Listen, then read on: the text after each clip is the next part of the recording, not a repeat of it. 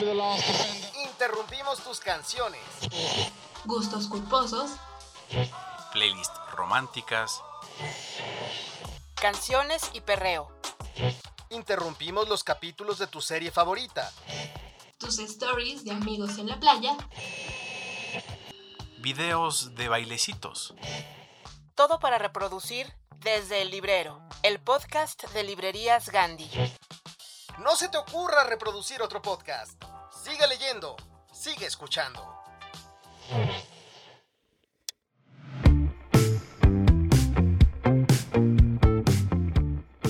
Amigos, me da muchísimo gusto que estén escuchándonos ya en el capítulo 30. Yo soy Yara Sánchez de la Barquera y les doy la bienvenida a un capítulo en donde vamos a platicar con Daniel Saldaña París. Es un joven poeta, escritor mexicano, que ha andado por todo el mundo ganando un montón de premios y por eso vamos a platicar con él y vamos a averiguar cuál es su leitmotiv. También vamos a hablar de sus libros favoritos y uno de esos libros favoritos es Cosmos de Witold Wombrowitz y ahí vamos a escucharlo a través de nuestra sección de Escucha para leer.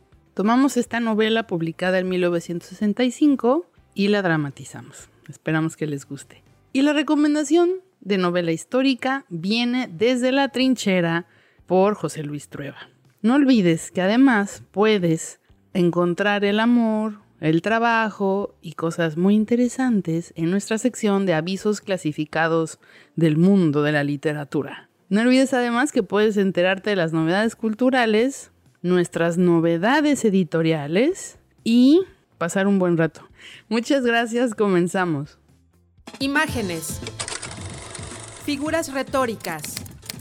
Sonidos. Compases. Temas recurrentes. ¿Cuál es la idea preponderante en la mente de Daniel Saldaña París? ¿Cuál es su leitmotiv? Es la hora de las confesiones y yo hago las mías. Fíjense que a nuestro personaje nunca lo he visto en persona. Perdón que diga algo tan raro, pero solo nos hemos encontrado en la red, en las pantallas. Ya saben, cosas de la pandemia. Él es un poco raro.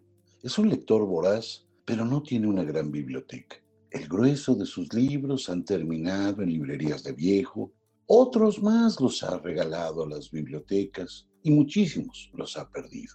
En el fondo, su gran biblioteca son los recuerdos, aquella colección de libros que tiene tatuada en su interior. Me refiero a Daniel Saldaña París, quien es escritor, poeta, ensayista, novelista, editor, traductor, bueno, cumple casi todos los oficios de la pluma y del libro.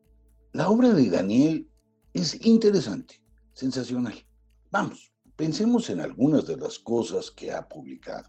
En medio de extrañas víctimas en 2013, El nervio principal en el 18 y hace nada, nada, nada, El baile y el incendio.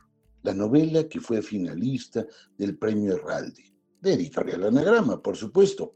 Además se ha ganado un bolón de premios, pero quisiera detenerme en dos de ellos. Forma parte de los, la lista que publicó el Hay Festival en Bogotá de los mejores escritores menores de 40. Y de pilón se ganó premios en Gran Bretaña, de la Biblioteca Británica y del Hay Festival del Reino Unido. En alguna ocasión, a Daniel le preguntaron, oye, ¿y por qué? ¿Para qué escribes? Habiendo otras cosas que hacer. Y él contestó algo que me parece interesante. Escribo porque me calma la ansiedad, porque es lo único que sé hacer, porque me la paso bien haciéndolo, porque es el oficio que escogí y porque a veces tengo cosas que decir. Incluso escribo para entender más. Daniel, bienvenido. La pregunta es obligada, Daniel. ¿Cuál es tu leitmotiv para escribir? Ay, está difícil, ¿eh? No soy, o sea, no soy como demasiado de rituales, ni hay nada que, sienta como la necesidad de repetir para, para escribir, pero sí justo el cuaderno, o sea, como que tener un cuaderno y empezar escribiendo a mano. A lo mejor luego ya me paso a la computadora y termino de escribir el libro o el texto que esté trabajando en la computadora, pero hay, hay algo como del gesto físico de tener que doblarme mucho y apretar la pluma y, tener el cuaderno sobre las piernas que me sirve como leitmotiv para empezar a escribir, o sea, que, que, sea un, un, gesto mucho más corpóreo, mucho más encarnado eh, y menos distante que esta cosa de tener la pantalla enfrente. Ese podría ser una especie de leitmotiv. Y luego la otra, digamos, un leitmotiv menos físico, pues como la convicción de que tengo que decepcionar a todos, incluyéndome a mí mismo. O sea, como, bueno, si yo tengo una cierta expectativa sobre qué es la escritura o qué es una novela, voy a, escribir un libro para decepcionarme de esa expectativa, o sea, como para, para traicionar también mis propias expectativas y las de los demás en torno a lo que puedo hacer. Suena bien. Es más, hasta lo voy a decir yo. Yo normalmente escribo para aclararme lo que tengo en la cabeza. No me da para más, o sea, no, no, no, no, no, para más o menos ordenarme la cabeza. Oye, Morelos es un estado que ha dado pocos escritores. Sí, o sea, es, es, tiene como un, un, lugar raro, ocupa un lugar extraño, porque, bueno, está muy pegado a la Ciudad de México. Y curiosamente, pues hay muchos escritores que se van en, algún momento a vivir a, Cuernavaca, y yo diría más precisamente a morir a Cuernavaca, ¿no? Hay muchos escritores que lo eligieron como última morada.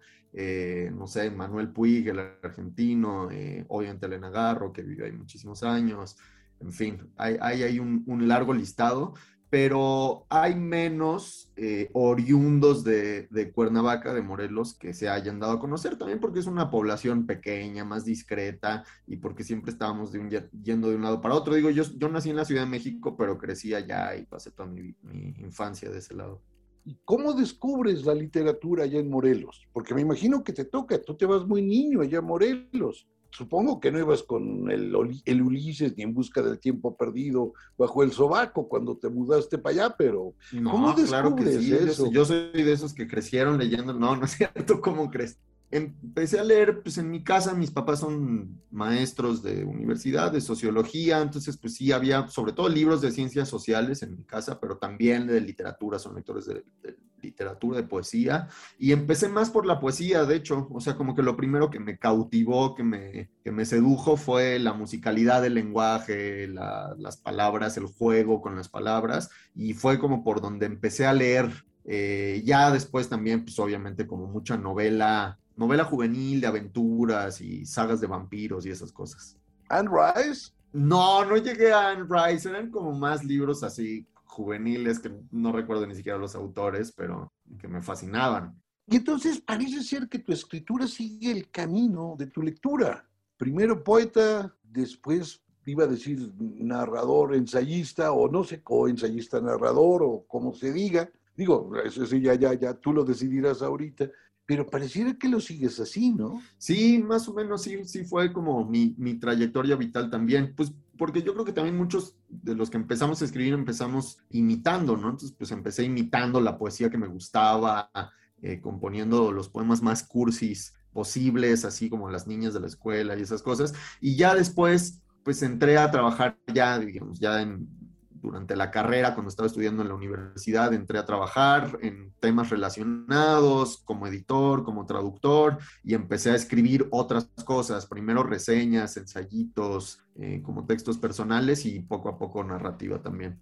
Pero esta parte de traductor también ha sido muy de lujo. Tú eres el traductor de John Lee Anderson, entre otras cosas. Sí, traduje un libro suyo muy padre que salió con sexto piso el año pasado, antepasado. Bueno, ya, ya no sé porque se, se me borró el límite entre los últimos años, pero sí eh, Los años de la espiral, que es como una selección de crónicas de John Lee que no existen en inglés, o sea, fue como una selección que él hizo exclusivamente para, para este libro en el mundo de habla hispana, y son sus crónicas del New Yorker sobre América Latina. Y pues sí, fue un tremendo aprendizaje, son como 600 páginas, además es un buen, es un tochote, y pues sí fue un gran aprendizaje traducir ese gran periodista eh, de esos de, de cepa y, y, eso, como leer sobre distintos rincones y aspectos de América Latina que yo no tenía ni idea, la verdad. Lo cual es raro porque yo tengo la impresión de que has de ser bastante pata de perro. aviones sobrevolando un monstruo, eh, demuestra una pataperrez a toda prueba. Sí, soy viajero, pero mucho menos intrépido que John Lee Anderson, por supuesto. O sea, él se va a meter siempre a los lugares, a los lugares más eh, escabrosos del continente. Eh, yo soy mal viajero, pero igualmente lo disfruto, o sea, llego a, una ciudad nueva y me busco un cafecito y voy ahí todos los días, entonces es un poco como que voy calcando mi rutina en diferentes espacios, en diferentes ciudades, aunque me mantengo fiel a mis costumbres obsesivas. ¿La ciudad entonces es solo escenario? Digo, también me dejo invadir un poco como por el ruido específico de cada ciudad, como por el, el ambiente. Me gusta caminar sin, sin mucho rumbo, perderme eh, soy practicante de la deriva situacionista, que consiste pues un poco en eso, ¿no? Como en dejarse, dejarse llevar por la ciudad y por sus estímulos y ver dónde acaba uno. Y, sí, o sea, por eso digo que también soy mal viajero, porque acabo caminando muchísimo por suburbios más o menos aburridos, pero que a mí me resultan reveladores, más incluso como que los grandes highlights de una ciudad, ¿no? ¿Qué se siente llegar a finales del el premio real, de eso no es poca cosa. Hay como 640 mil que te darían una puñalada con tal de quitártelo. Espero que no lleguen a tanto, la verdad. No, pues, pues muy contento, estoy como muy, muy entusiasmado, sobre todo por la lectura del jurado, que fue muy generosa, todos los miembros del jurado como que hicieron muy buenos comentarios, y, bueno, también porque es un, premio que, respeto, que ha servido también como de guía lectora en diferentes momentos de mi vida, descubrí a través del premio y de sus finalistas pues, a algunos autores que sigo leyendo y frecuentando con, entusiasmo, como Marta Sanz o como eh, Alan Pauls, en fin, como Bolaño incluso y pues eso, como integrarme allí a esa, a esa lista y a esa tradición me, entusiasma y me llena de, emoción. Pero ahí hay algo interesante. Los aviones, era, tú lo definiste por lo menos así, era tu carta de presentación íntima, personal y todo lo demás. Algo así era la, la, la idea. Digo, por supuesto, cualquier cita de memoria es falsa y mala, pero por ahí va.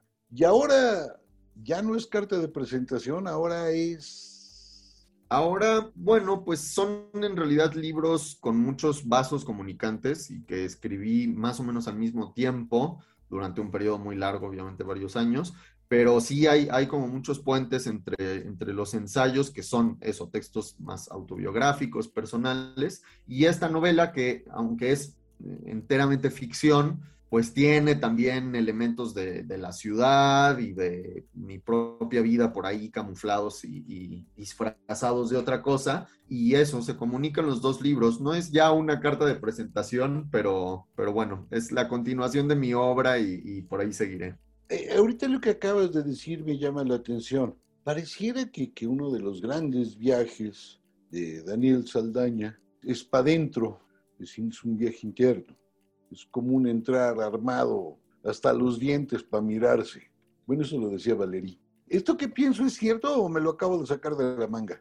No, sí, totalmente. O sea, creo que de hecho hay una metáfora por ahí en aviones sobre regulando un monstruo que desde luego no es mía, que tiene que ver con, las peregrinaciones, rituales, eh, budistas, donde hay un, digamos, hay un trayecto externo, físico por el mundo, que es una especie de espejo de un trayecto interior, ¿no? Entonces la meta es doble, hay un destino eh, del peregrinaje que está afuera en el mundo y al mismo tiempo hay un destino interior al que se tiene que llegar o al que se aspira. Y me gusta, digamos, me gusta esa idea del viaje que es, que tiene como esos dos desdoblamientos, ¿no? Una, una parte exterior visible y física y al mismo tiempo un viaje interno, eh, pues eso, como a las profundidades de uno mismo, aunque suene muy cursi decirlo así, pero bueno, pues sí, es parte de, mi, proceso y como que ya he terminado por asumir también, sí, como esa cualidad quizás un poco, no sé si egoísta, pero sí eh, introspectiva de, mi proceso creativo. Y en el fondo, ¿no será que esa, esa introspección que tú haces convierte a tus obras en espejos? Pues yo creo que sí, o sea, a mí me pasa como lector que me identifico también con los textos personales que logran, que digamos, que hablando del autor o de la autora, transmiten algo más universal. Y creo que esa universalidad tiene que ver como con una coloratura de la intimidad en el texto, o sea, hay una forma de ser íntimo en un texto, de, transmitir una intimidad de la palabra y del lenguaje, que me hace engancharme con un texto y que me hace sentirme interpelado y, no sé, cercano al, autor o la autora. Entonces, quisiera creer que, que, hago algo parecido, por lo menos lo intento, y ojalá que alguno, alguna se, se sienta ahí reflejado también.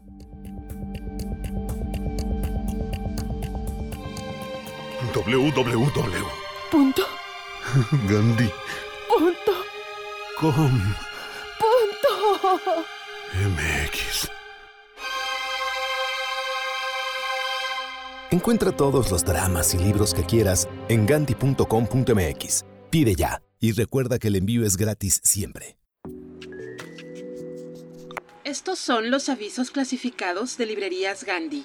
Busca y encuentra lo que necesitas. Gandhi, siempre al servicio de la comunidad literaria.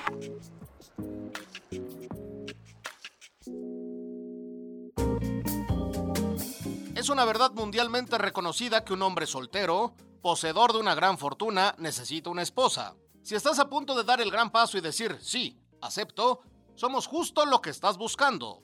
Organizadores de boda, Bennett, te garantiza un día inolvidable.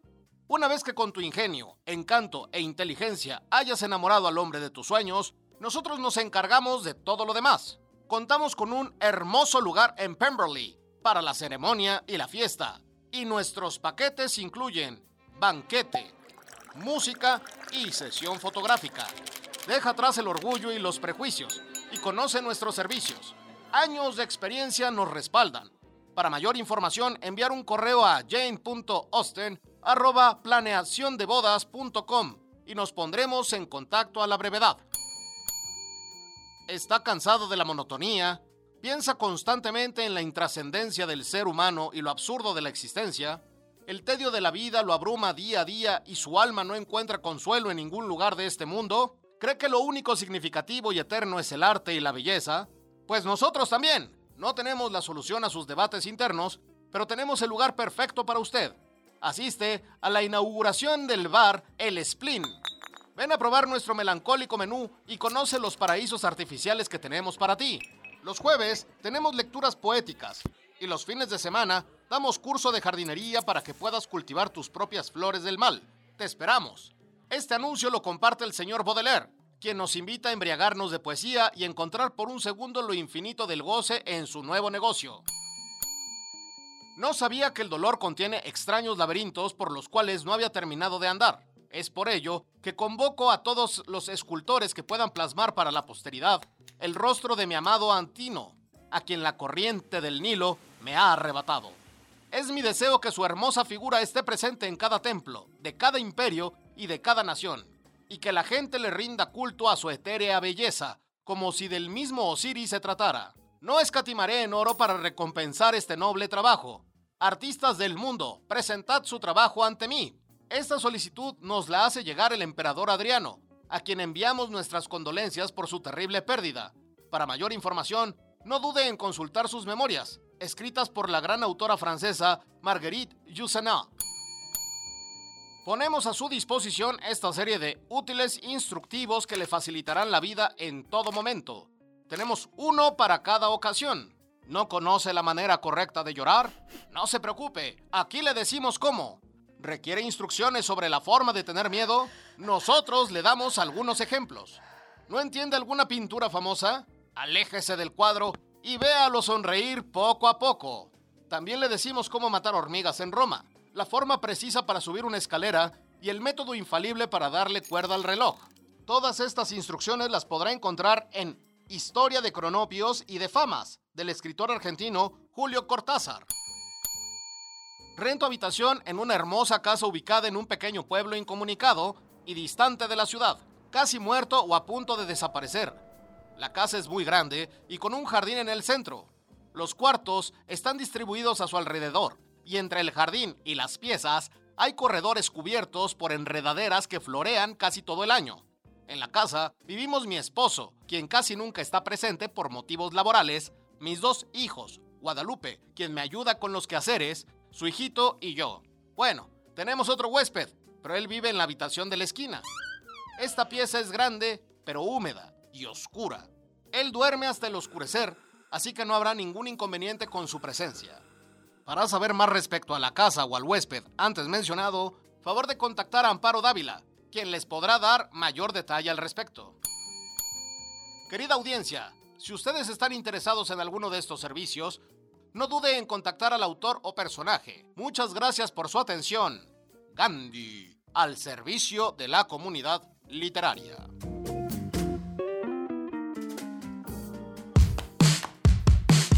Víctor Hugo afirmaba que la música es capaz de expresar lo que no puede ser dicho, y aquello sobre lo que es imposible permanecer en silencio. Lo cierto es que desde que la civilización es civilización y la cultura cultura, la humanidad encontró la manera de adornar su existencia con sonidos que endulzaran sus oídos y motivara su estado de ánimo cualquiera que éste fuera. Durante décadas, el rock ha sido el acompañante incondicional de nuestros más íntimos pensamientos, con él reímos, lloramos, hacemos ejercicio y las tareas del hogar. Nos motivamos para trabajar, bailar, cantar, filosofar, en fin. En más de medio siglo, esta forma de música evolucionó de ser un mero ritmo para entretener y hacer bailar a los jóvenes en ebullición de hormonas, para convertirse en un símbolo de rebeldía y finalmente en una expresión contracultural. Rockear se volvió sinónimo de un estilo de vida que integra el arte, la cultura y el entretenimiento, demostrando que este último tiene el potencial de expresar ideas más allá del deseo o el amor por alguien, de vivir bajo tus propios principios y de experimentar la realidad desde otras perspectivas. Por eso, en el número 153 de Lee Más, rendimos tributo a la música que representa una ruptura con las ideas del deber ser, para dejarse llevar por los decibeles de la poesía y las armonías de sus más representativos creadores. Ya puedes comprarla en las sucursales de Gandhi, gandhi.com.mx y revista leemas.mx.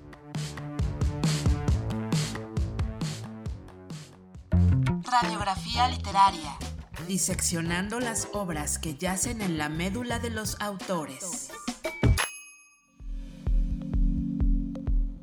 Daniel, vamos a platicar sobre los libros que te marcaron como lector y que son importantes para ti. Uy, pues hay muchos. Eh, empezaría, digamos, por retomar esa, esa trayectoria de la que hablaba antes, que empezaba con, con, la lectura de poesía. Creo que el primer autor que me impresionó como muy, muy íntimamente fue García Lorca. Y es un autor además al que sigo leyendo y que he releído muchísimas veces y sobre todo yo creo que Poeta en Nueva York, o sea, cuando, cuando leí por primera vez Poeta en Nueva York en la adolescencia o así, me deslumbró como todo lo que se podía hacer dentro de la poesía, o sea, me pareció que habría una serie de caminos que yo ni siquiera sospechaba que existían. Luego, bueno, por supuesto, tampoco había leído tanto en ese momento, entonces me parecía como súper revelador y vanguardista, y luego a lo mejor he leído cosas que, bueno, que me interesan más actualmente, pero la impronta que dejó ese libro en mí sigue, sigue ahí, ¿no? Y sobre todo como el recuerdo de ese entusiasmo primero de decir, wow, pues el, lenguaje suena, ¿no? El lenguaje suena tanto como la, como la música. También me gustaban mucho como las canciones de Lorca, que son mucho más sencillas, eh, digamos, menos, menos osadas que el, que el poeta de Nueva York, pero que sigo, o sea, que me gustan mucho, por ejemplo, las musicalizaciones de esas canciones de Lorca que se han hecho, eh, desde revueltas, ¿no? Que tiene ahí como unas, eh, unas versiones muy padres con unas voces rarísimas. Y, pero bueno, Poeta en Nueva York tiene como esa cualidad del deslumbramiento por la que me sigue, me sigue pareciendo súper interesante. Después del Poeta en Nueva York, ¿cuál seguiría? Pues ya aquí ya pierdo un poco como el orden, el orden autobiográfico, no es que sea lo siguiente que leí en la vida, pero, pero otro libro muy importante y que tengo rondándome de vez en cuando en la cabeza es Las pequeñas virtudes de Natalia Ginsburg, que, o sea, como que ahí hay una forma de, de plantear el ensayo, o sea, como de abordar el ensayo que con una frescura y una inteligencia y como también una intimidad, como decía antes, que yo no había visto en otros autores y que en ese momento me, deslumbró mucho. Y sobre todo, bueno, como todos estos textos sobre, sobre la amistad o las relaciones, eh, su amistad con Pavese, que aparece como varias veces a lo largo, a lo largo del libro. Sí, es, es uno de esos volúmenes de, de ensayo que para mí son así de cabecera totalmente.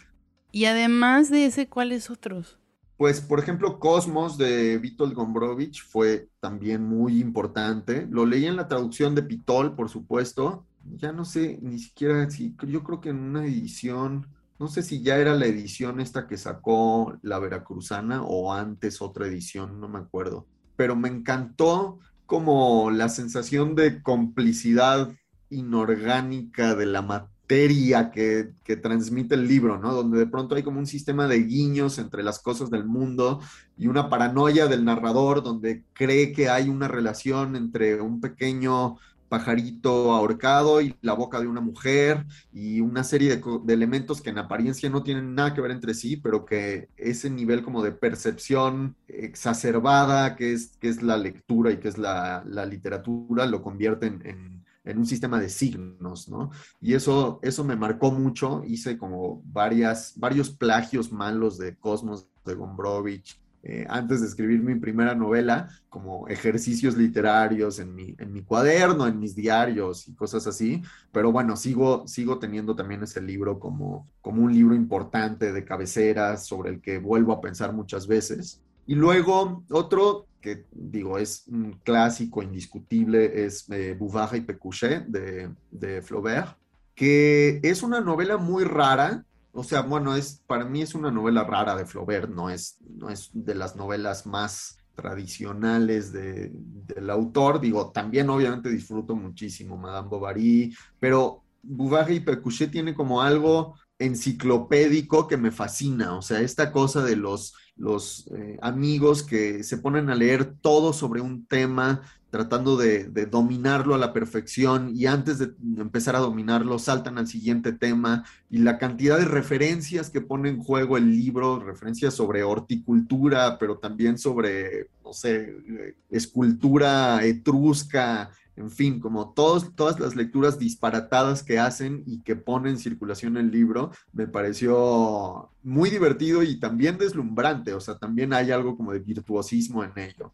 Y me encanta que, que, todo está como organizado en torno a la casa, ¿no? Digamos, a construir una casa, una casa que puede ser una especie de pinacoteca, un museo personal, como el esfuerzo de hacer, una, de hacer de la propia casa un museo de tu propia personalidad, en cierto sentido, ¿no? Que es algo que, que luego he encontrado en otras novelas y que siempre que lo encuentro eh, me fascina. Por ejemplo, en, en A Contrapelo de, de Wismans, ¿no? Que también tiene esa excentricidad de, de, alguien que se dispone como a construir su propia casa de forma tal que sea un reflejo exacto de su personalidad o de su mundo interior.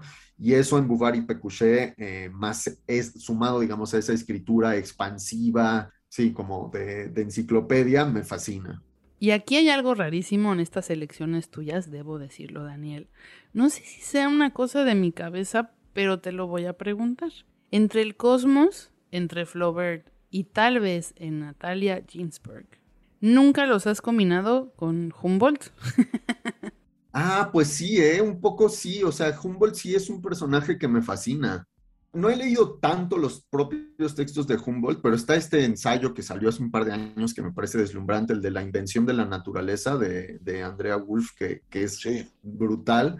Y como sí, el relato de, de, lo que hizo, de su forma de pensar y de pensar de una manera tan total el mundo eh, y el mundo natural. Y además, Humboldt también me toca por el lado de Cuernavaca, porque es una especie de ídolo local de Cuernavaca donde solo pasó unas horas, por cierto. O sea, en, en, Cuernavaca tiene calles, tiene una estatua, incluso corre la leyenda apócrifa, evidentemente, de que él fue quien bautizó a Cuernavaca como la ciudad de la eterna primavera. Y en realidad solo pasó tal cual de paso mientras iba hacia la Ciudad de México, creo que desde Acapulco, eh, y, a, lo mucho habrá pasado unas horas y luego siguió, ni siquiera durmió en Cuernavaca, pero se le tiene como una, una figura muy querida en, en la ciudad, no sé por qué.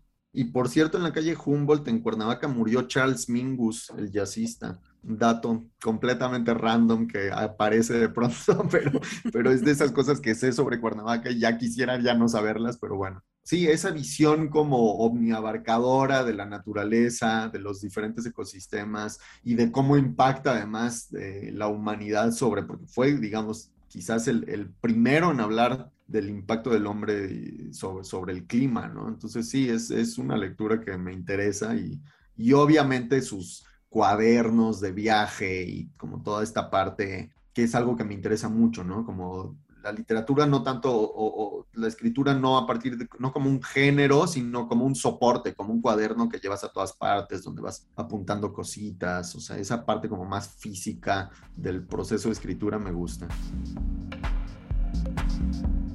Te quiero, te quiero,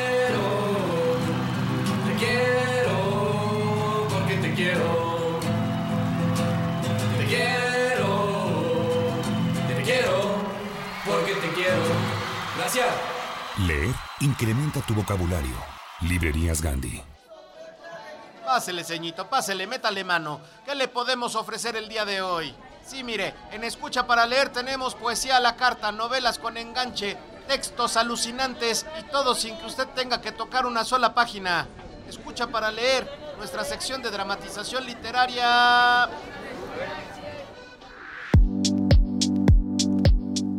Las cosas que sorprenden a la gente me dejan absolutamente apantallado. Vamos, me siento patidifuso delante de ellas. Cuando los veo pelar los ojos delante de un modelo de celular, o cuando quedan asombrados por la ropa o por un automóvil, siempre me ha parecido que es poca cosa. Perdón que lo diga, pero todo eso palidece, vamos, no importa. Lo que realmente me sorprende es que el universo sea tan ordenado. Véanlo, se mueve con una precisión brutal. Tanta es su precisión que podemos calcular todo lo que pasa. Incluso cada vez que lo vemos y delante de nosotros no hay caos, sino hay cosmos, me deja frío. Desentrañar el orden del universo no es poca cosa. La historia de la humanidad está marcada por ese afán.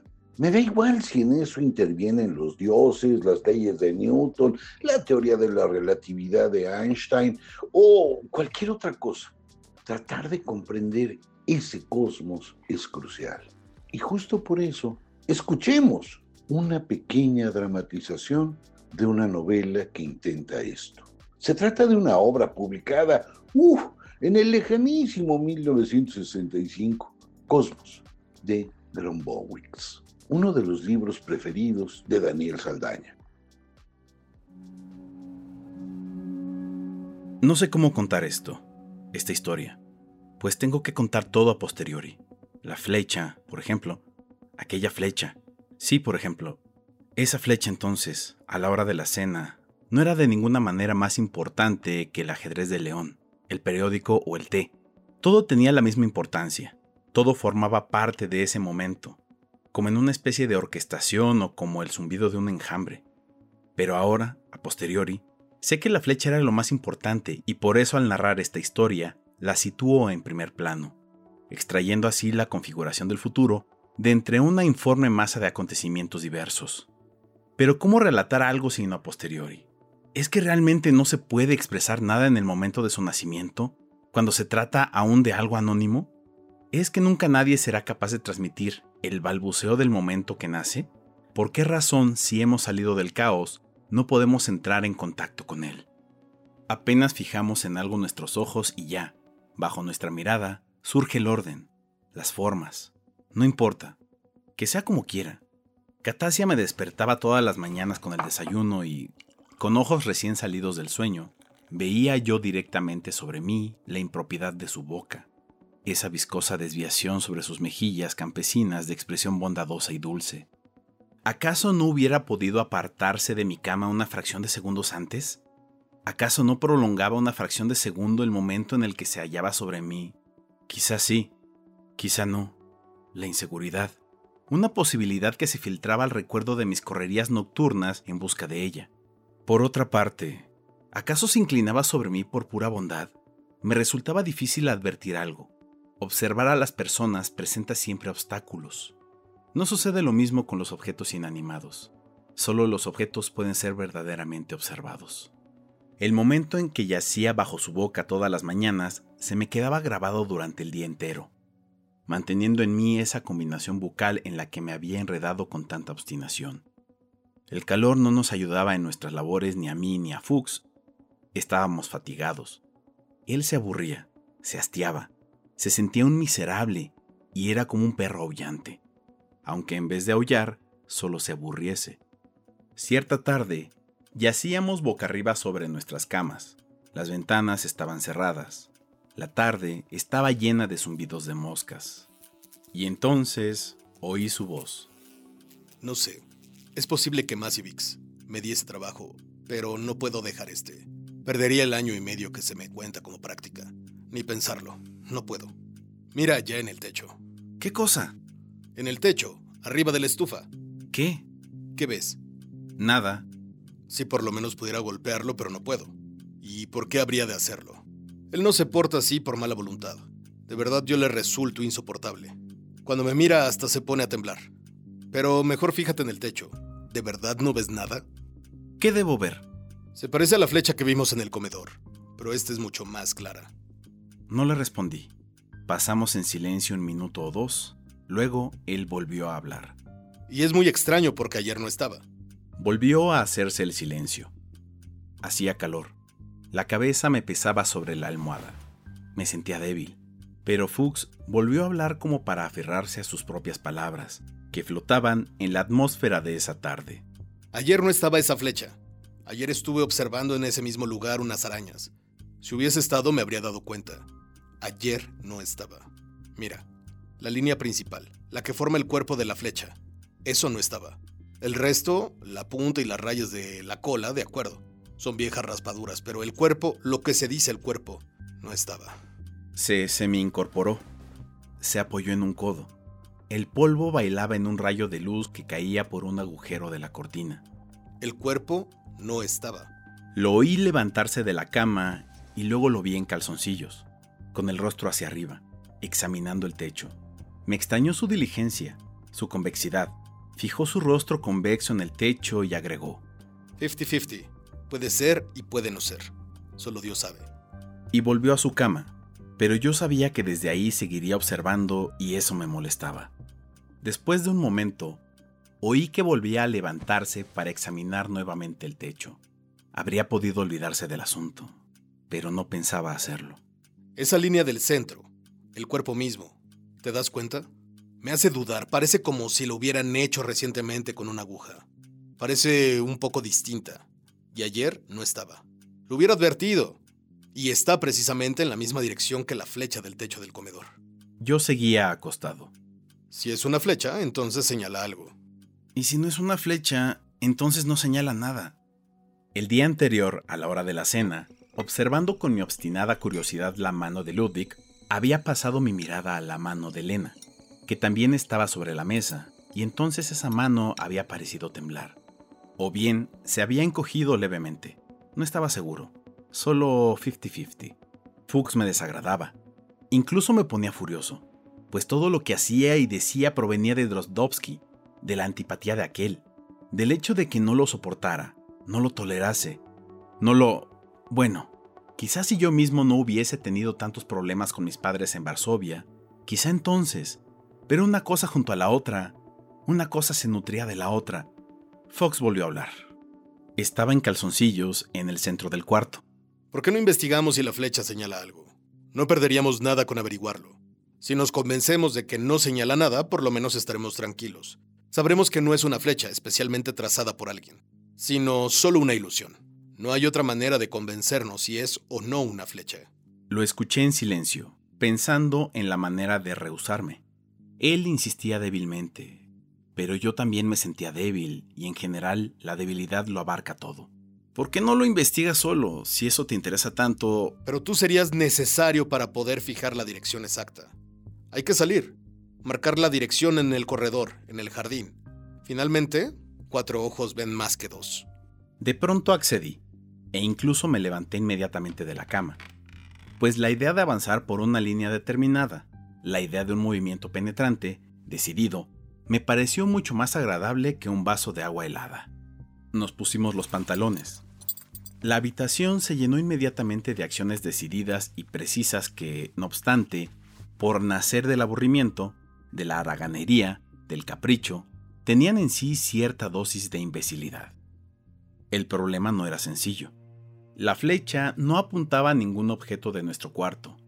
Esto se advertía de inmediato. Debíamos, pues, prolongarla a través de la pared, comprobar si no señalaba nada del corredor y, después de la manera más exacta, trasladar esa línea al jardín. Esto exigía ciertas complicadas operaciones que en realidad Fuchs no hubiese podido emprender sin mi ayuda. Salí al jardín y tomé un rastrillo de la bodega para señalar con su mango, sobre el césped, la línea que respondiera a la que Fuchs me señalaba desde la ventana de la escalera con el palo de la escoba. Eran ya cerca de las cinco. La grava del jardín estaba calentísima. La hierba se había secado cerca de unos arbustos que no daban sombra alguna. Esto en la parte inferior. La casa nos observaba con sus dos hileras de ventanas, una en la planta baja, la otra en el piso superior. Sus cristales brillaban. ¿Sería posible que alguno de aquellos cristales me mirase con ojos humanos?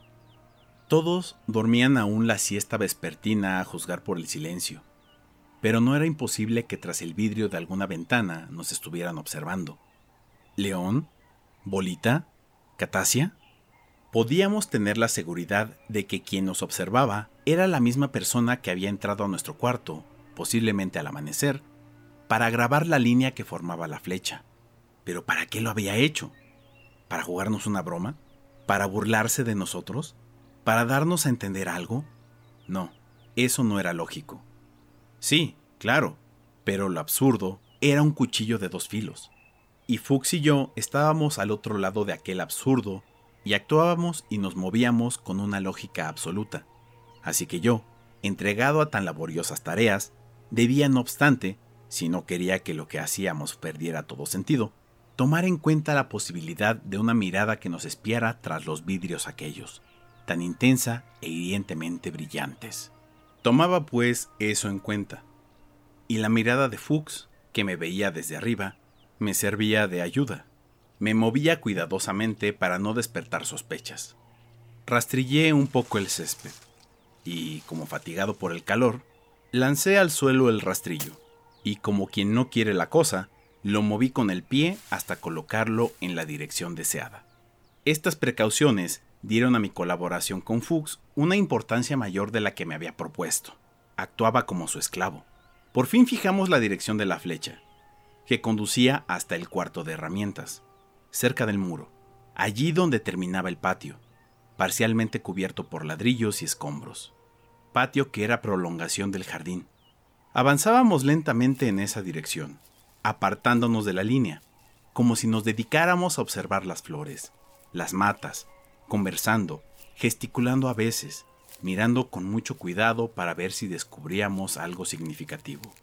De macizo en macizo, de una rama a una piedrecilla, con la mirada baja, absortos por la tierra que se nos presentaba cenicienta, amarilla, oscuramente enmohecida, monótona, complicada, soporífera, desértica y dura. Me sequé el sudor del rostro. Todo aquello no era sino pérdida de tiempo. Llegamos hasta cerca del muro. Ahí nos detuvimos sin saber qué hacer. Dar los últimos diez pasos nos parecía algo molesto y demasiado difícil. Nuestra marcha por el jardín, bajo la mirada de los vidrios de las ventanas, había sido relativamente fácil, unas cuantas decenas de metros por una llanura pero al mismo tiempo ardua, por una oculta dificultad que la convertía en casi una ascensión alpinista. Y he aquí ahora que esa dificultad despertada por una ascensión cada vez más vertical y vertiginosa, aumentaba sensiblemente y era como si estuviéramos llegando a la cumbre de esa montaña. ¡Qué enorme altura!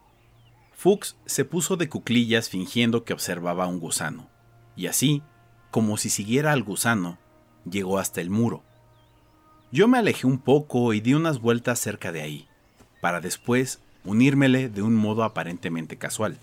Estábamos en el fondo del patio, donde el muro hacía esquina con el cuarto de herramientas. Hacía mucho calor. Algunas de las hierbas más exuberantes se mecían bajo el aire. En el suelo, caminaba un escarabajo. Junto al muro había excrementos de pájaros. Hacía calor, pero un calor distinto. Y el olor era también distinto, como a orina. Soñé con una lejanía. Esto se hallaba muy lejos, como si durante meses enteros hubiésemos caminado hacia un sitio que se hallase a cien mil millas de distancia. Muy lejos. Nos llegó un cálido olor a podredumbre. Cerca de ahí había un montón de basura. En la parte baja del muro, las lluvias habían formado un arroyuelo. Veía unos terrones, piedrecillas, partes amarillentas. Y otra vez el calor. Distinto, desconocido. Sí, sí, llegar a ese rincón tan apartado era algo que se asociaba con aquella maleza oscura y fría donde había un pedazo de cartón y una lata, y además un gorrión. Debido seguramente a la distancia, aquel lugar reaparecía en este patio, y nuestra búsqueda en él pareció revivir. Era una ardua tarea, pues incluso si ahí se ocultaba algo señalado por la flecha del techo de nuestra habitación, sería muy difícil encontrarlo entre toda esta mezcolanza, entre esas hierbas, pequeños detalles, entre basura y cosas que superaban por su cantidad a todo lo que pudiera haber en las paredes o en los techos. ¡Qué abrumadora abundancia de asociaciones, relaciones! ¿Cuántas frases pueden formarse con las 24 letras del alfabeto? ¿Cuántos significados podían extraerse de esos cientos de hierbajos, terrones y pequeños detalles? Inclusive del muro y de las tablas del cuarto brotaba el exceso y la abundancia. Me sentí fatigado.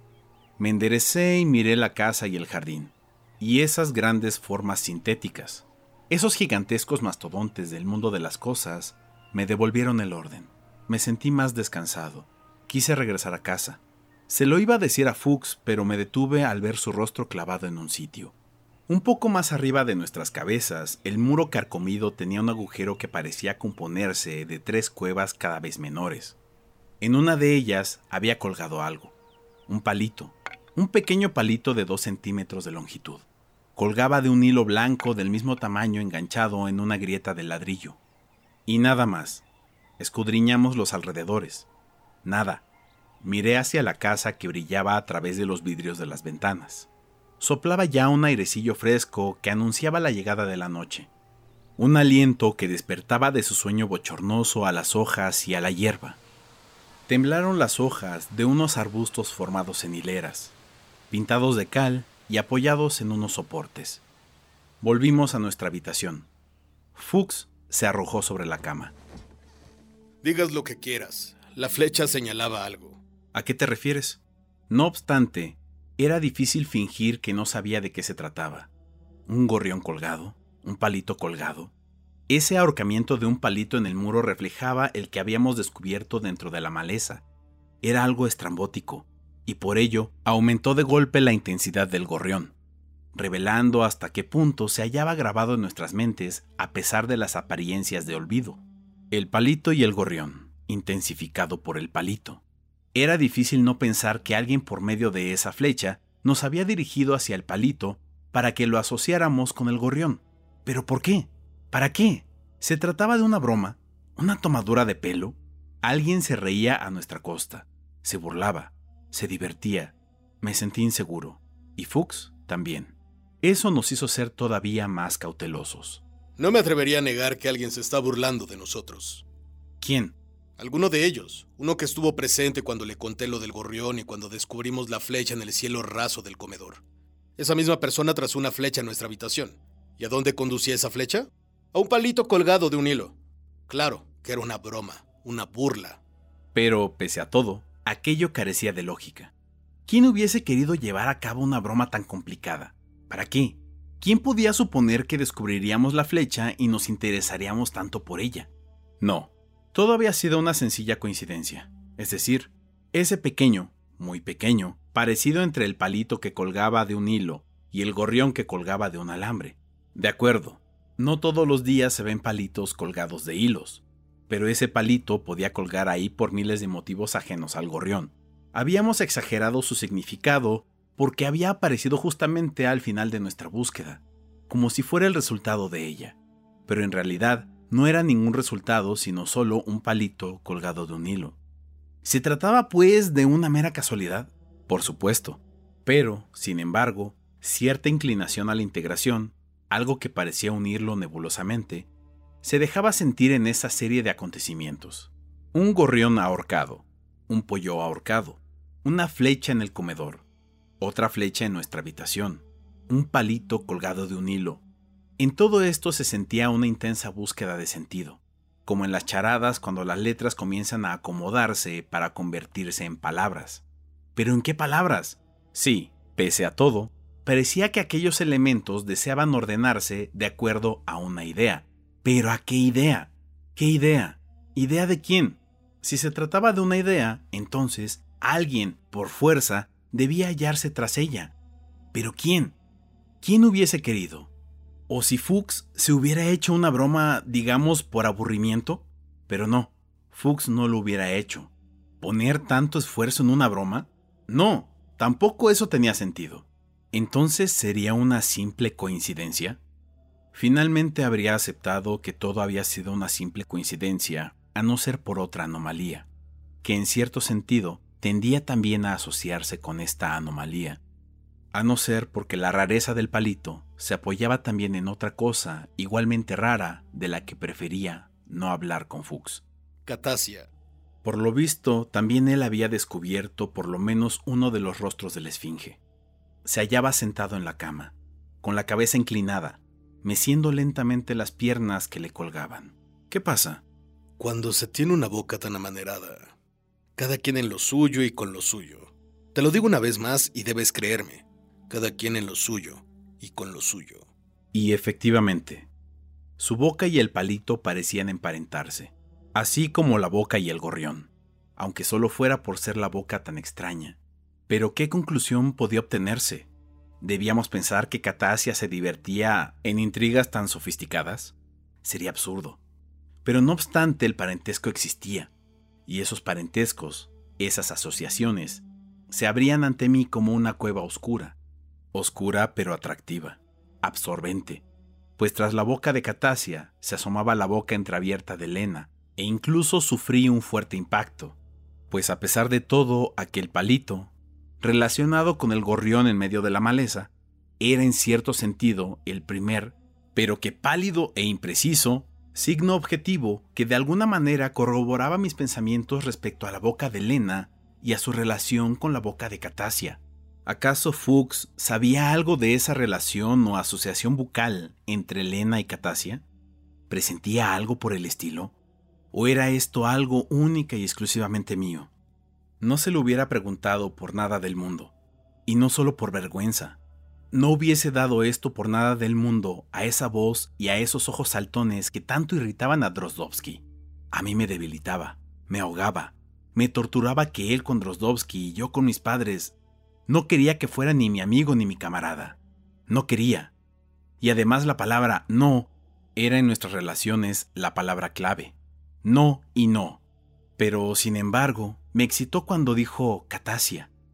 Casi me alegré de que otra persona, y no yo exclusivamente, hubiera advertido también cierta posibilidad de unión entre la boca de Catasia, el palito y el pájaro.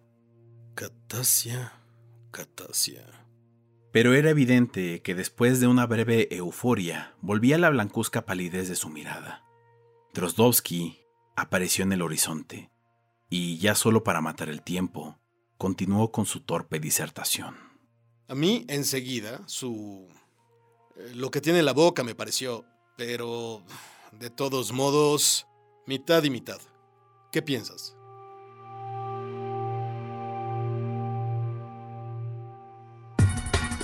Todo el mundo te dice que leas. Te enumeran los beneficios de la lectura. Desde chiquito, durante la adolescencia y la adultez, te advierten sobre lo bueno y muy bueno que es leer. Pero la verdad es que Te da flojera. Librerías Gandhi tiene la solución.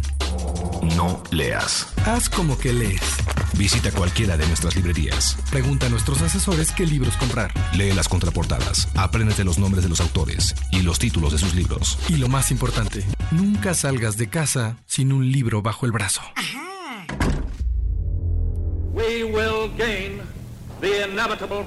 A través de las letras y de su voz, José Luis Trueba Lara nos lleva por las historias que están en la historia con H mayúscula. Pásale. Esto es Desde la Trinchera.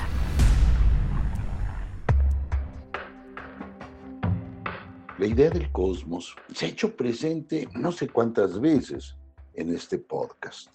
Me encantaría entonces pensar en un libro que se refiere a esa inmensidad, que se refiere al universo. Estoy pensando justamente en Los Sonámbulos de Arthur Koestler. Para los que estamos rucos, la presencia de Koestler quizá no sea nada desconocida. Por lo menos nos topamos con él en una de las películas de Kubrick, Espartaco. Esta cinta absolutamente polémica que según algunos ni siquiera dirigió el buen Stanley, sino que corrió por cuenta del guionista, Dalton Trumbo. Bueno, pero eso no importa en este momento. Koestler también nos legó una autobiografía maravillosa y, por supuesto, un libro que a mí me ha acompañado y que en cierta medida me cambió la vida, Los Sonámbulos. Es una obra donde él recorre la vida, los hechos, los afanes, las persecuciones que vivieron las personas que de noche observaron los cielos para desentrañar sus misterios, desde Copérnico hasta Newton. Cuando nos adentramos en las páginas de Koestler, lo que nos encontramos es algo más que un libro de divulgación sobre los astrónomos, sobre los científicos. Es una obra maravillosa. Ahí hay una mirada absolutamente revolucionaria. Revolucionaria en el sentido más puro del término. Aquellos hombres que están dispuestos a cambiar nuestra manera de mirar el cosmos. Y además, que quede claro, Koestler no está preocupado por esa realidad, por esa racionalidad absoluta que deberían de tener esos científicos en un momento dado. En cada una de esas páginas hay marcas religiosas, marcas mágicas, es decir, hay una época entera, una época entera en la cual ellos se enfrentaron contra el poder. No solo el de rigor, que están pensando ustedes, la iglesia, sino también se están enfrentando contra todos sus antecesores cuando están quebrando todo. En un sentido muy estricto podríamos pensar que los sonámbulos no son otra cosa más que la historia de la ruptura de los paradigmas en la ciencia. Es cierto, estoy diciendo paradigmas no como lo cuentan luego en los libros de superación personal y de autoayuda, sino lo estoy diciendo de la manera más dura, como lo decía Thomas Kuhn en la estructura de las revoluciones científicas. Ese quebrar mundos, no creen que solo es un acto racional, es una lucha de poder, es una lucha que va en contra de aquellos que hicieron todo lo posible por mantener una idea, a la que le colgaron cosas y cosas y cosas. Piénsenlo. De lo que se trataba era de encontrar cada vez explicaciones más simples y más poderosas. Cada vez que paso delante del librero y veo mi vieja edición de Los Sonámbulos, me acuerdo de quién la tradujo. Vamos, por lo menos esta versión antigua que yo tengo. La tradujo Tito Monterroso junto con Eduardo Lizalde. Es decir, dos portentos la tradujeron. Ya después hubo otra más moderna que corrió por cuenta de Tomás Granados, quien la publicó maravillosamente bien también. Pero cada vez que me detengo ahí y veo los sonámbulos, el gordo volumen, me doy cuenta de algo maravilloso. Yo, al igual que tú, al igual que cualquiera, puede adentrarse en la posibilidad de entender lo más inmenso que hay, el universo. Y lo logramos porque en cada uno de los personajes que intervienen en los sonámbulos hay un afán por encontrar las reglas del cosmos. Échenselo, échense los sonámbulos. Es un libro que vale la pena. Vamos, por lo menos es uno de mis preferidos. Les mando un abrazo, cuídense mucho.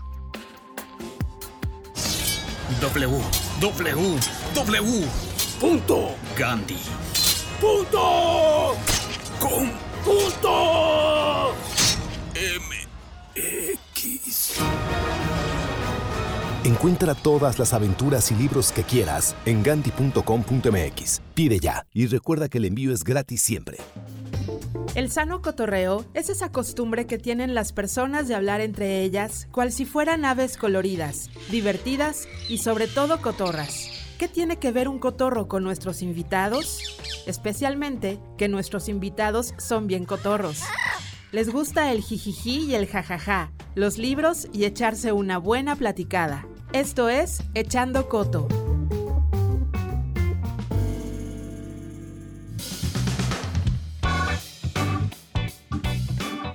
Daniel, te voy a contar cómo va echando coto. Es muy sencillo, te voy a preguntar tres números que me vas a escoger del 1 al 10. Dame tu primer número. Ah, ok. A ver, el 9. Si pudieras escribir a cuatro manos, ¿a qué autor vivo o muerto elegirías? Ay, está difícil, ¿eh? En realidad, creo que escogería a alguien a quien ya conozca, porque muchas veces los autores que admiro luego son grandes decepciones en términos de personalidad. Entonces, más que, más que buscar escribir con alguien así muy renombrado, buscaría escribir con algún amigo, alguna amiga con quien me lleve bien. No sé, o sea, con quien, con quien el proceso de escritura sea divertido y me la pueda pasar bien al margen del resultado. Y quizás escribo muchas cartas, eh, me escribo cartas con amigos y amigas, y una amiga con la que me escribo mucho, eh, bueno, de vez en cuando nos mandamos cartas, es Valeria Tentoni, que es una escritora argentina. Eh, y si esas cartas eh, evolucionaran hasta convertirse en un libro, me gustaría, porque me la paso muy bien en esa correspondencia con ella. Y creo que eso es lo principal. Me, me- sentiría muy inseguro escribiendo algo a cuatro manos con Flaubert, desde luego. O sea, luego, ¿qué tal si escojo, no sé, a Robert Musil y resulta que es un desgraciado alemán rudísimo que me, que me- que me va a tratar como tarado la mitad del proceso de escritura? No, mejor por echar relajo. Mejor alguien con quien me pueda tomar unas cervezas mientras escribo. Regálame uno más. Mm, cuatro. De las ciudades que has vivido, ¿cuál es la peor para escribir? la Ciudad de México. O sea, la quiero mucho, me la paso muy bien en la Ciudad de México, pero para mí personalmente es la peor ciudad por escribir, porque hay demasiadas cosas que hacer. O sea, yo es que escribo mucho más en Cuernavaca, cuando viví en Canadá, que no había absolutamente nada que hacer y que eran unos inviernos muy, muy duros, escribía mucho más. En la Ciudad de México hay cosas que me parecen mucho más urgentes e interesantes que, que escribir y, y hay muchos amigos también aquí, entonces siempre termino, me gana la parte social y termino yéndome a, a ver algún amigo, a tomar un café, según yo me voy a ir a escribir a una librería, algún café y termino encontrándome con alguien. Además del ruido, que también es un tema, o sea, como que soy medio neurótico con el ruido y la Ciudad de México es muy, muy ruidosa.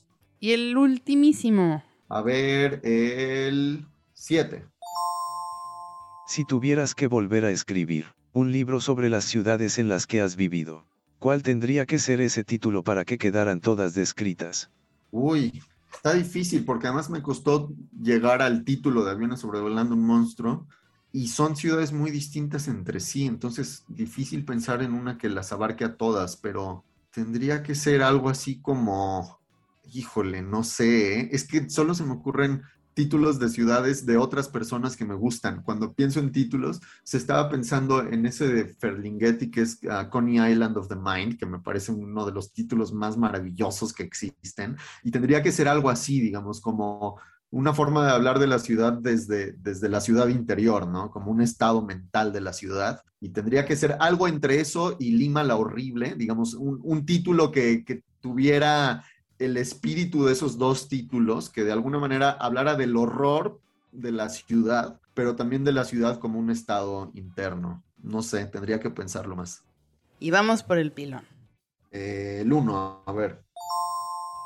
Crea un relato corto, con los títulos de los últimos tres libros que leíste.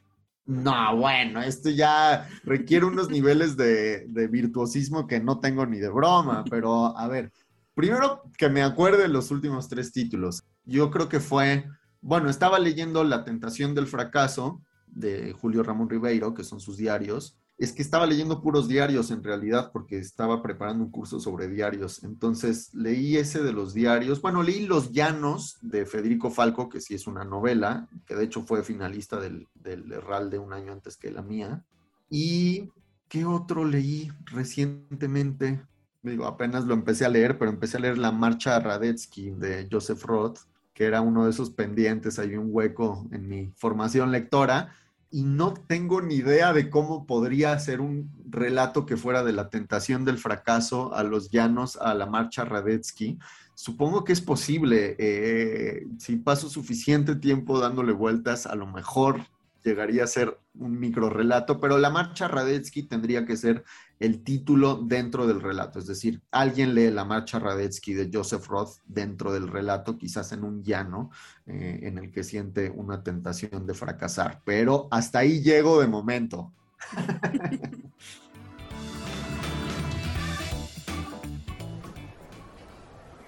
Señorita, buenas tardes. Quiero dos boletos. ¿Para la sala 1 o para la 2? Para la sala 1. Ya no hay. Entonces, para la sala 2. Tampoco hay. Surrealismo. Libros de todos los géneros y corrientes. En librerías Gandhi. En esta sección hablaremos sobre las noticias más importantes en el mundo cultural. Comentaremos sobre las novedades editoriales y tendremos entrevistas con actores y personajes de la cultura mexicana e internacional. Esto es Cultura Lees, la sección informativa de Desde el Librero. Esto es lo más relevante del mundo de la cultura. Esto es Cultura Lees.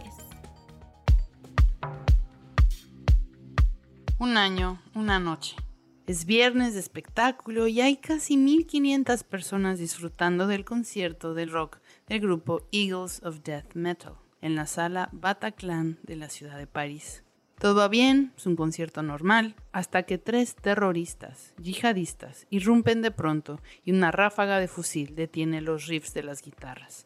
Así comienza la noche de terror, cuando una hora antes de medianoche había un terrorista muerto y los otros dos tenían a los rehenes aterrorizados. La muerte masiva tiene un color, el de la sangre por todas partes. Tiene un olor, el de la pólvora fría y el de la sangre, el olor a acre de los líquidos humanos. Y tienen un sonido que queda marcado en la memoria, el de los teléfonos que vibran. Jean-Michel Faberge fue uno de los primeros policías que entraron al Bataclan aquel 13 de noviembre del 2015. Este largometraje nos cuenta la historia de Ramón y Celine, una pareja joven que estaba en el concierto durante el asalto terrorista y cada uno, por su lado, lograron refugiarse en el camerino de la banda. Al salir ya no son los mismos. Está inspirada en una historia real y es la adaptación de la novela Paz, Amor y Death Metal de Ramón González, superviviente del atentado.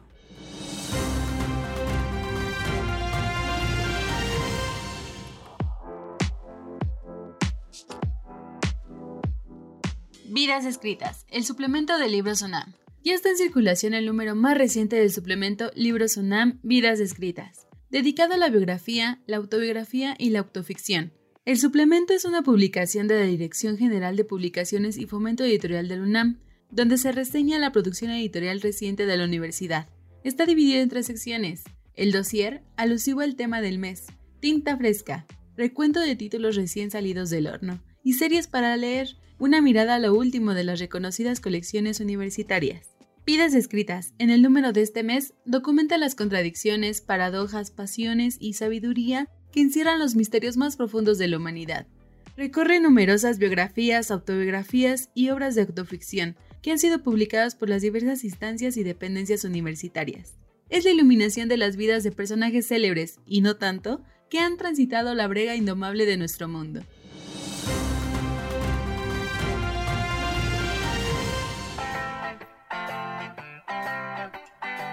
Iggy Pop, Premio Polar de la Música 2022. Bowie es un verdadero hombre y yo soy una verdadera mujer. El músico de rock y actor estadounidense James Newell Ostenberg Jr., mejor conocido como Iggy Pop, uno de los frontman más importantes e influyentes de la historia del rock, que con su audaz puesta escénica cimentó las posturas punk. Por eso es llamado el padrino del punk. A los 75 años de edad, fue premiado con el Premio Polar de la Música, conocido como el Nobel de la Música, donde intérpretes como Bruce Springsteen, Bjork, Ray Charles, Elton John y Bob Dylan han sido distinguidos. Su singular voz, su aura y actitud han ayudado a iluminar fuegos que han trazado senderos a través de los mundos del punk, grunge y generaciones de música alternativa. Comentó así el jurado sobre Iggy Pop, pionero del punk, ha innovado, agitado e inspirado durante cinco décadas y es el motor de algunas de las mejores actuaciones en vivo de rock.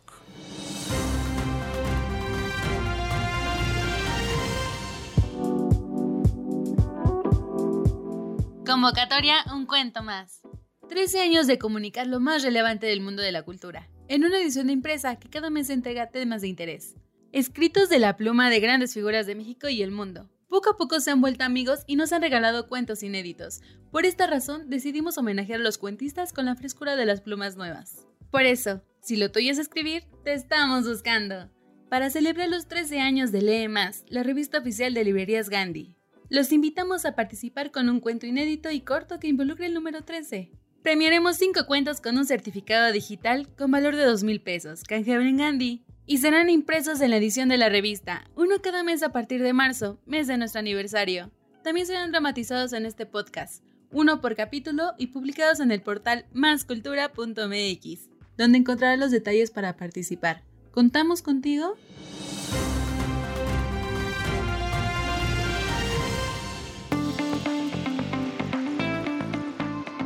Estas son algunas recomendaciones que pueden encontrar en nuestras mesas de novedades editoriales y en gandhi.com.mx. Ceremonia de Felipe Restrepo Pombo en Editorial Planeta de Libros.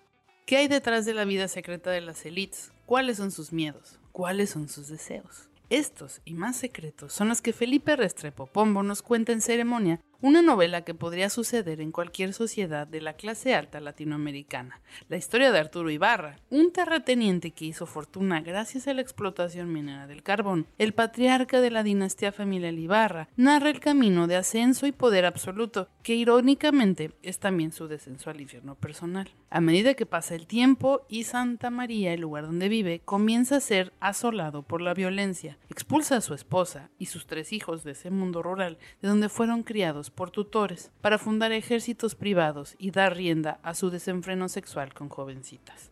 La exploración de la sexualidad, del deseo, de la terrible soledad de esos palacios de cristal ajenos para la mayoría, se encuentran estupendamente bien narrados en la segunda novela de Felipe. 50 miradas a la educación de José Ángel López Herrerías por Turner. La educación es un reflejo de los ideales de nuestra sociedad. Pero ¿dónde comenzó todo? Bueno, a lo largo de la historia han destacado grandes pensadores, que han reflexionado sobre la educación y cada uno ha dejado grandes enseñanzas. Desde Sócrates hasta Paulo Freire y María Montessori, pasando por Rousseau, a través de sus propias palabras podemos descubrir lo que en cada etapa se ha considerado imprescindible para el ser humano. Homero, por ejemplo, en Iliada afirma que no hay mayor fama para un hombre que el que la gana con la destreza de sus pies y la fuerza de sus manos. Para Sócrates, el conocimiento empieza con el asombro, y estamos de acuerdo, por eso les traemos una antología que presenta 50 grandes ideas pedagógicas de la historia. Porque, aunque hayan pasado siglos, algunas de las aspiraciones tienen hoy más vigencia que nunca. Los hijos del volcán, por Jordi Soler en Editorial Alfaguara. Él era el puente entre el pueblo y la montaña pertenecía a los dos mundos. Ticú, el hijo del caporal de la plantación cafetera La Portuguesa, siente desde niño en su interior una fuerza desconocida y brutal que marca toda su vida.